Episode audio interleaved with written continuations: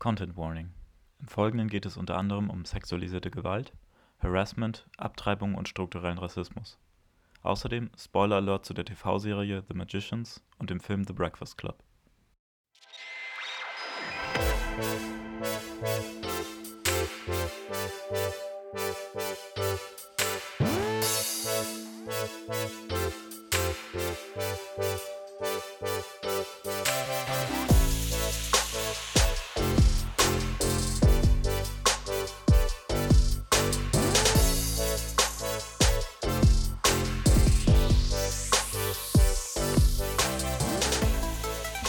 Hallo und herzlich willkommen zu dieser Podcast-Folge.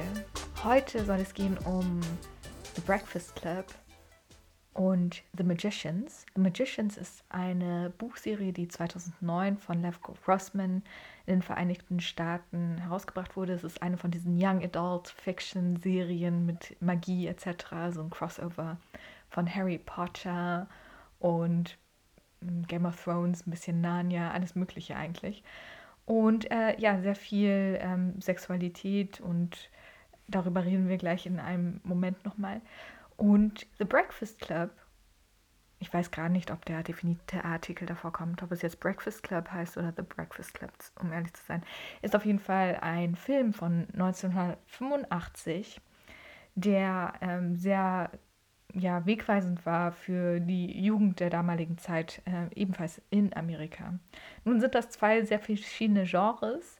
Ähm, das eine ist eben so eine Fantasy-Geschichte und das andere ist ähm, basiert, also so äh, Slice of Life. Also es geht um die echte Welt, die echte Realität, wo sich diese Jugendlichen, die natürlich von Mitte 20 bis Ende 20-Jährigen gespielt werden, ähm, treffen um nachzusitzen. Und ich fand es dennoch interessant, diese beiden Ideen gegeneinander oder miteinander zu analysieren oder sich anzuschauen, weil es doch einige Aspekte gibt, die ich interessant finde, sich anzusehen. Das Buch, das ich ausgewählt habe für heute, ist Media Representation and the Global Imagination. Und äh, ich habe es tatsächlich deswegen ausgewählt, weil es um Repräsentation geht. Und die Aspekte, die darin ja, ähm, betrachtet werden, eine gewisse Ähnlichkeit haben zu den Aspekten, mit denen ich mich heute befassen möchte. Allerdings möchte ich mich heute tatsächlich mehr auf Gender und Queerness fokussieren. Also in dem Sinne wäre wahrscheinlich auch Queer Phenomenology von Sarah Ahmed ein, Bus, äh, ein Buch, kein Bus, ein Buch, das vielleicht etwas besser ähm, gepasst hätte diese, diese Woche. Aber dennoch gibt es einige Stellen, die ich auch ähm, für diesen Kontext recht interessant finde. Und in The Magicians haben wir auch ein paar Personen of Color und das wird auch adressiert.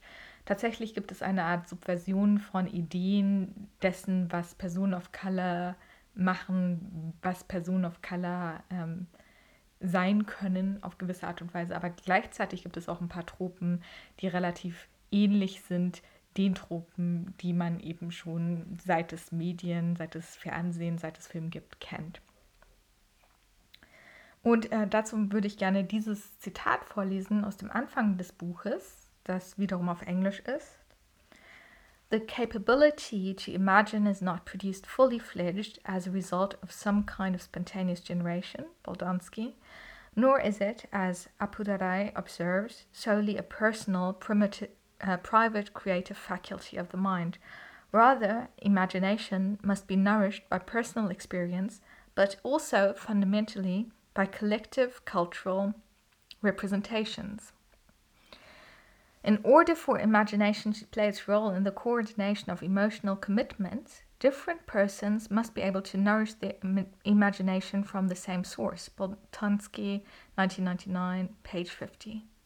The stretching of social relations across time and space relies on the generation and fostering of a collective global imagination, a sense of ourselves and faraway others traversing a common global social space, a sense of distant places, people, and cultures being relevant and connected to us, here and now.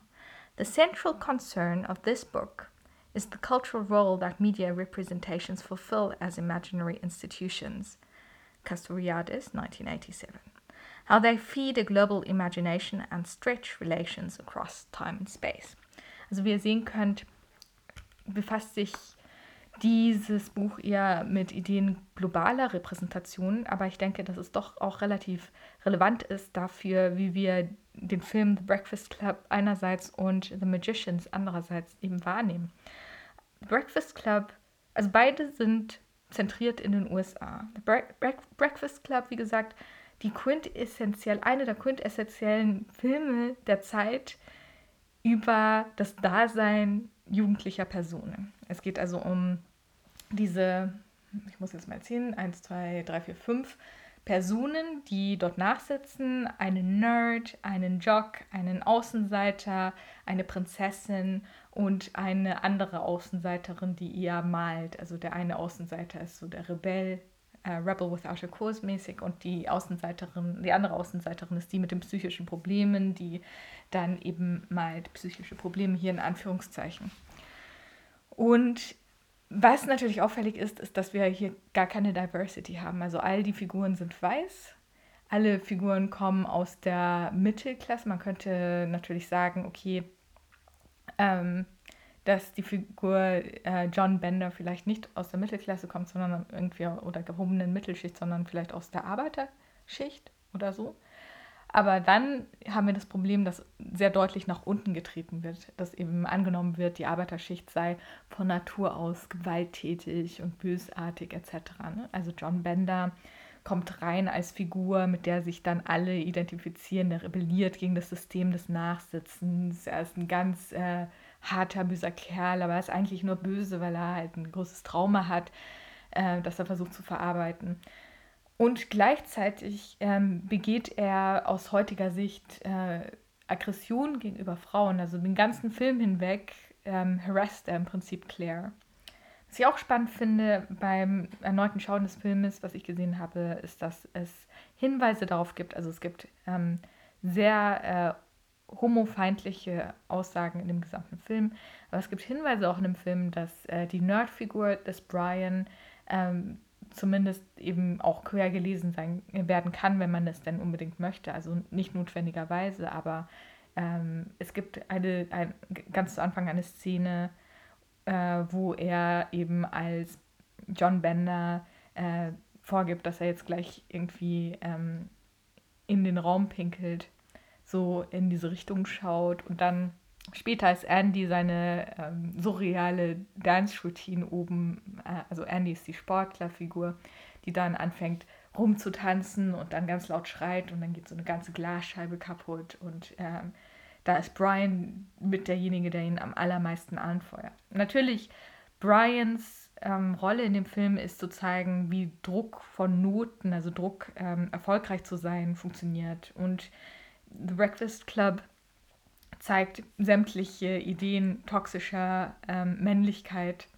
auch wenn diese natürlich nicht ähm, bis zum Ende durch überlegt oder durchexerziert werden und die Frauenfiguren im Endeffekt, obwohl sie schon mehrdimensional sind, dann doch in bestimmte Rollen gedrängt werden, also in eine, eine äh, eher passive Rolle oder so eine Opferrolle. Die Frauen sind die Figuren in The Breakfast Club, mit denen Dinge passieren ähm, die sie nicht so wirklich beeinflussen können. Und wenn sie dann versuchen, aktiv zu werden oder zu zeigen, was sie können, wenn zum Beispiel Claire ihren Lippenstift-Trick vollzieht, dann wird sich über sie lustig gemacht.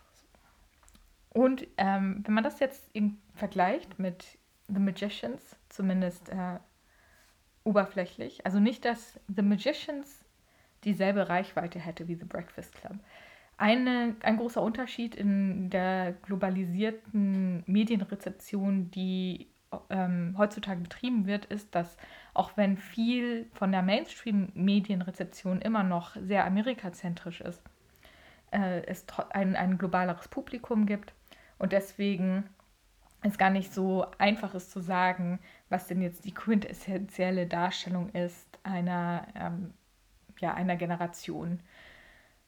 Aber was auf jeden Fall so ist, ist, dass die quintessentielle äh, Romane einer Generation auf jeden Fall mehr Fantasy-lastig sind in den letzten Dekaden, Jahrzehnten. Also wir haben Harry Potter einerseits und wir haben sowas wie Twilight auf der anderen Seite, die ähm, Erfahrung von Jugendlichen ist ja oftmals ähm, in solchen Medienrepräsentationen wie Sci-Fi und eben auch Fantasy ähm, sehr deutlich. Also dieses Anderssein, dieses Hineinwachsen, sich so zu fühlen, als wäre man in einer fremden Welt oder einer fremden Situation, ist relativ äh, ein relativ gängiges Motiv, das man auch dort wiederfindet.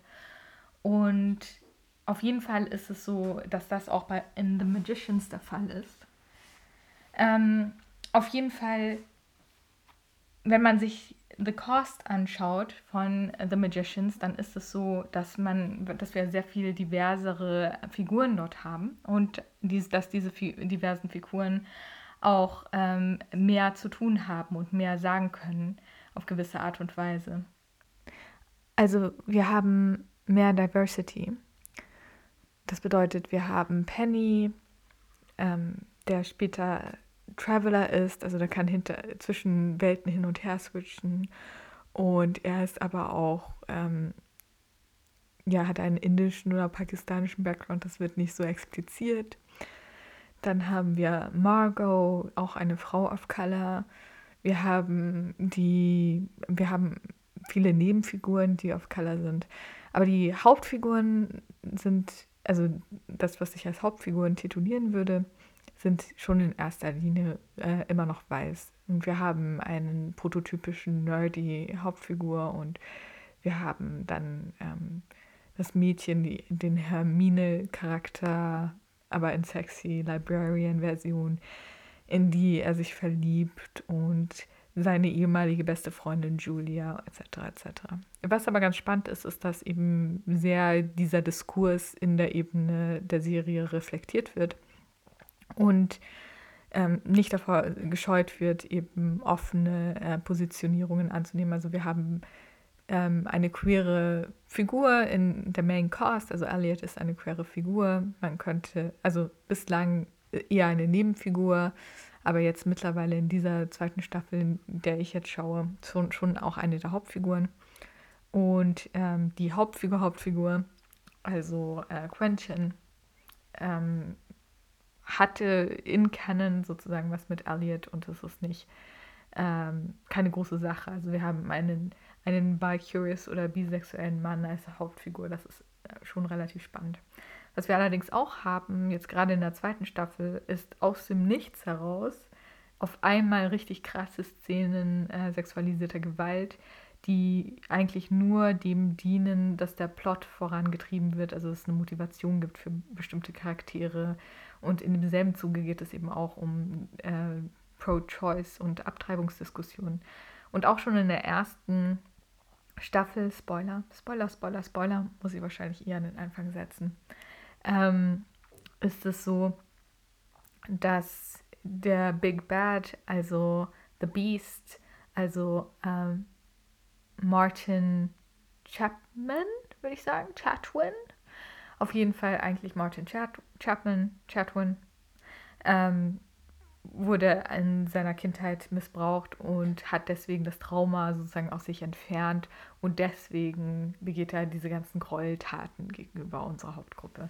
Wir haben sehr viel Gewalt in der Serie und ähm, auch sehr viel Sex, wie ich bereits sagte und äh, ganz, im Großen und Ganzen wirkt es halt einfach wie ähm, ja, gute Fanfiction come to life. Also auch ein, ja, so eine, ja, so eine hyper überladene, ja, Young Adult Fiction Sache, die auch in, insbesondere und in erster Linie auch Young Adults ansprechen soll. Auch wenn es natürlich auch andere Bereiche ähm, oder beziehungsweise andere Teile der Bevölkerung erreicht. Äh, und das ist eben sehr, sehr spannend, diese Coming-of-Age-Situationen. Wobei, also diese Coming-of-Age-Situation, muss man auch noch dazu sagen, nicht in der Schule spielt, sondern in der Universität. Also das Coming-of-Age im klassischen Sinne für 20-somethings. Es sind also keine 20-somethings, die ähm, Jugendliche spielen, also Teenager, sondern 20-somethings, die 20-somethings spielen. In manchen Fällen bestimmt auch 30-somethings, die 20-somethings spielen. Das habe ich jetzt nicht nachgeschaut. Lief also im Sci-Fi-Kanal und wir haben sehr viel Repräsentation von dem Global Other, weil die ganze Magie oder das ganze System ist eben aufgebaut auf verschiedenen Ideen und ähm, auch Sagen und Legenden aus vielen verschiedenen Kulturen, die dort dann auf eine bestimmte Art und Weise repräsentiert werden. Dadurch, dass man sagt, okay, das sind magische Schriftstücke oder halt magische Ideen aus verschiedenen Kulturen, macht man es sich auch auf gewisse Art und Weise leicht, weil das natürlich ein ganz bestimmter Teil ist, der dann einen recht klischierten Aspekt wiedergeben kann, äh, relativ problemlos, wo auf anderen Ebenen dann versucht wird, das Ganze eben relativ subversiv zu sehen. Also haben wir aus dem arabischen Raum den Genie in a Bottle, dann haben wir eben verschiedene Arten der Magie, die mit Sexualität zu tun haben, die aus dem alten Rom und Griechenland kommen und so weiter. Und ähm, wir haben verschiedene äh, Ideen davon natürlich auch, was das bedeutet für die einzelnen Kulturkreise.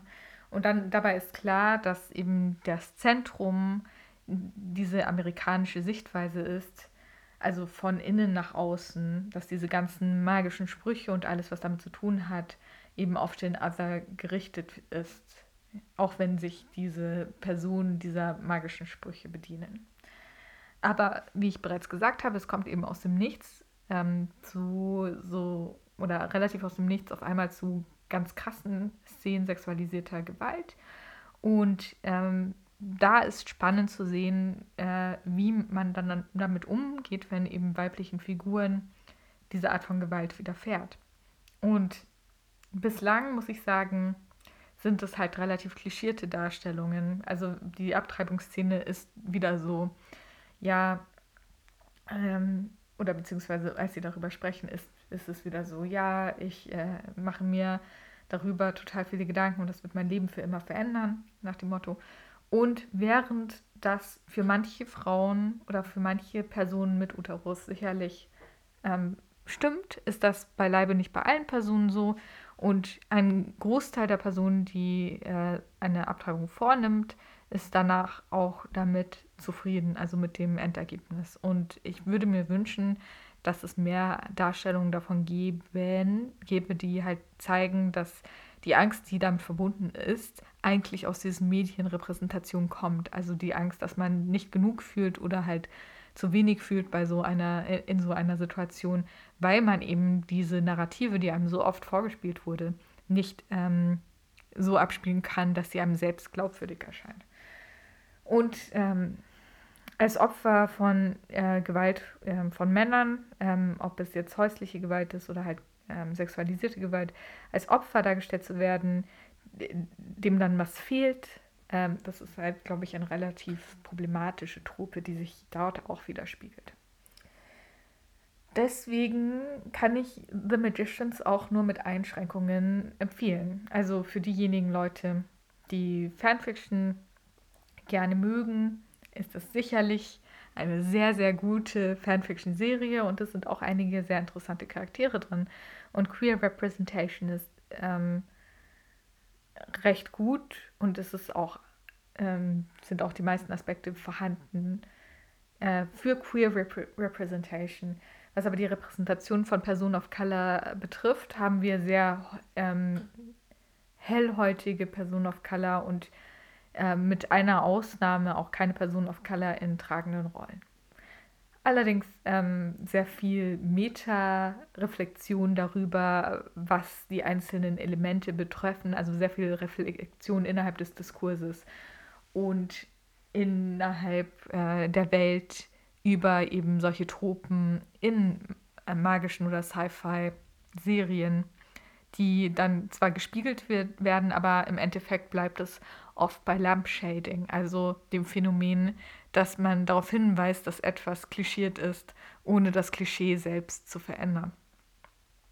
Und äh, insofern ist The Breakfast Club, ähm, obwohl es große Probleme damit gibt, äh, die 80er Jahre äh, sind sehr stark vertreten, es ist halt super sexistisch, es gibt sehr problematische Darstellungen von diesen Figuren äh, auf gewisse Art und Weise ähm, ja durchaus ehrlicher, möchte ich schon fast sagen. Also es ist halt eine realere Darstellung dessen, was die affektive Seite ist oder die emotionale Seite, die man erlebt als jugendliche Person, wenn man eben diesem Druck ausgesetzt ist, ähm, dem man eben immer ausgesetzt ist, wenn man eine jugendliche Person ist oder ein Teenager oder aber auch in seinen frühen 20ern.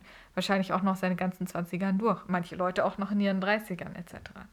Aber der eben da besonders ähm, schwer ist, wo man die Erwartungen hat oder wo die Erwartungen einem gegenübergebracht wird, dass man sich jetzt verändern muss oder entscheiden muss, was man mit dem Rest seines Lebens macht.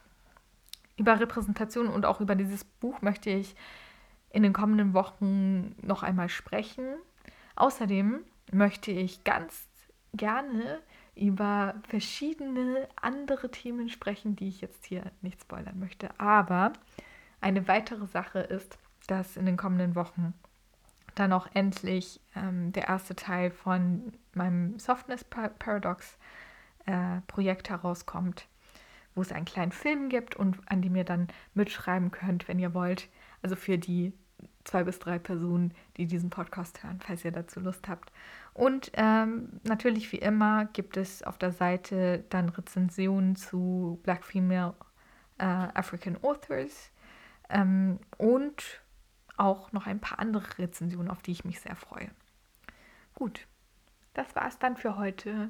Ich hoffe, es geht euch gut, trotz dieser Isolationssituation, in der wir uns alle befinden. Love you. Bye.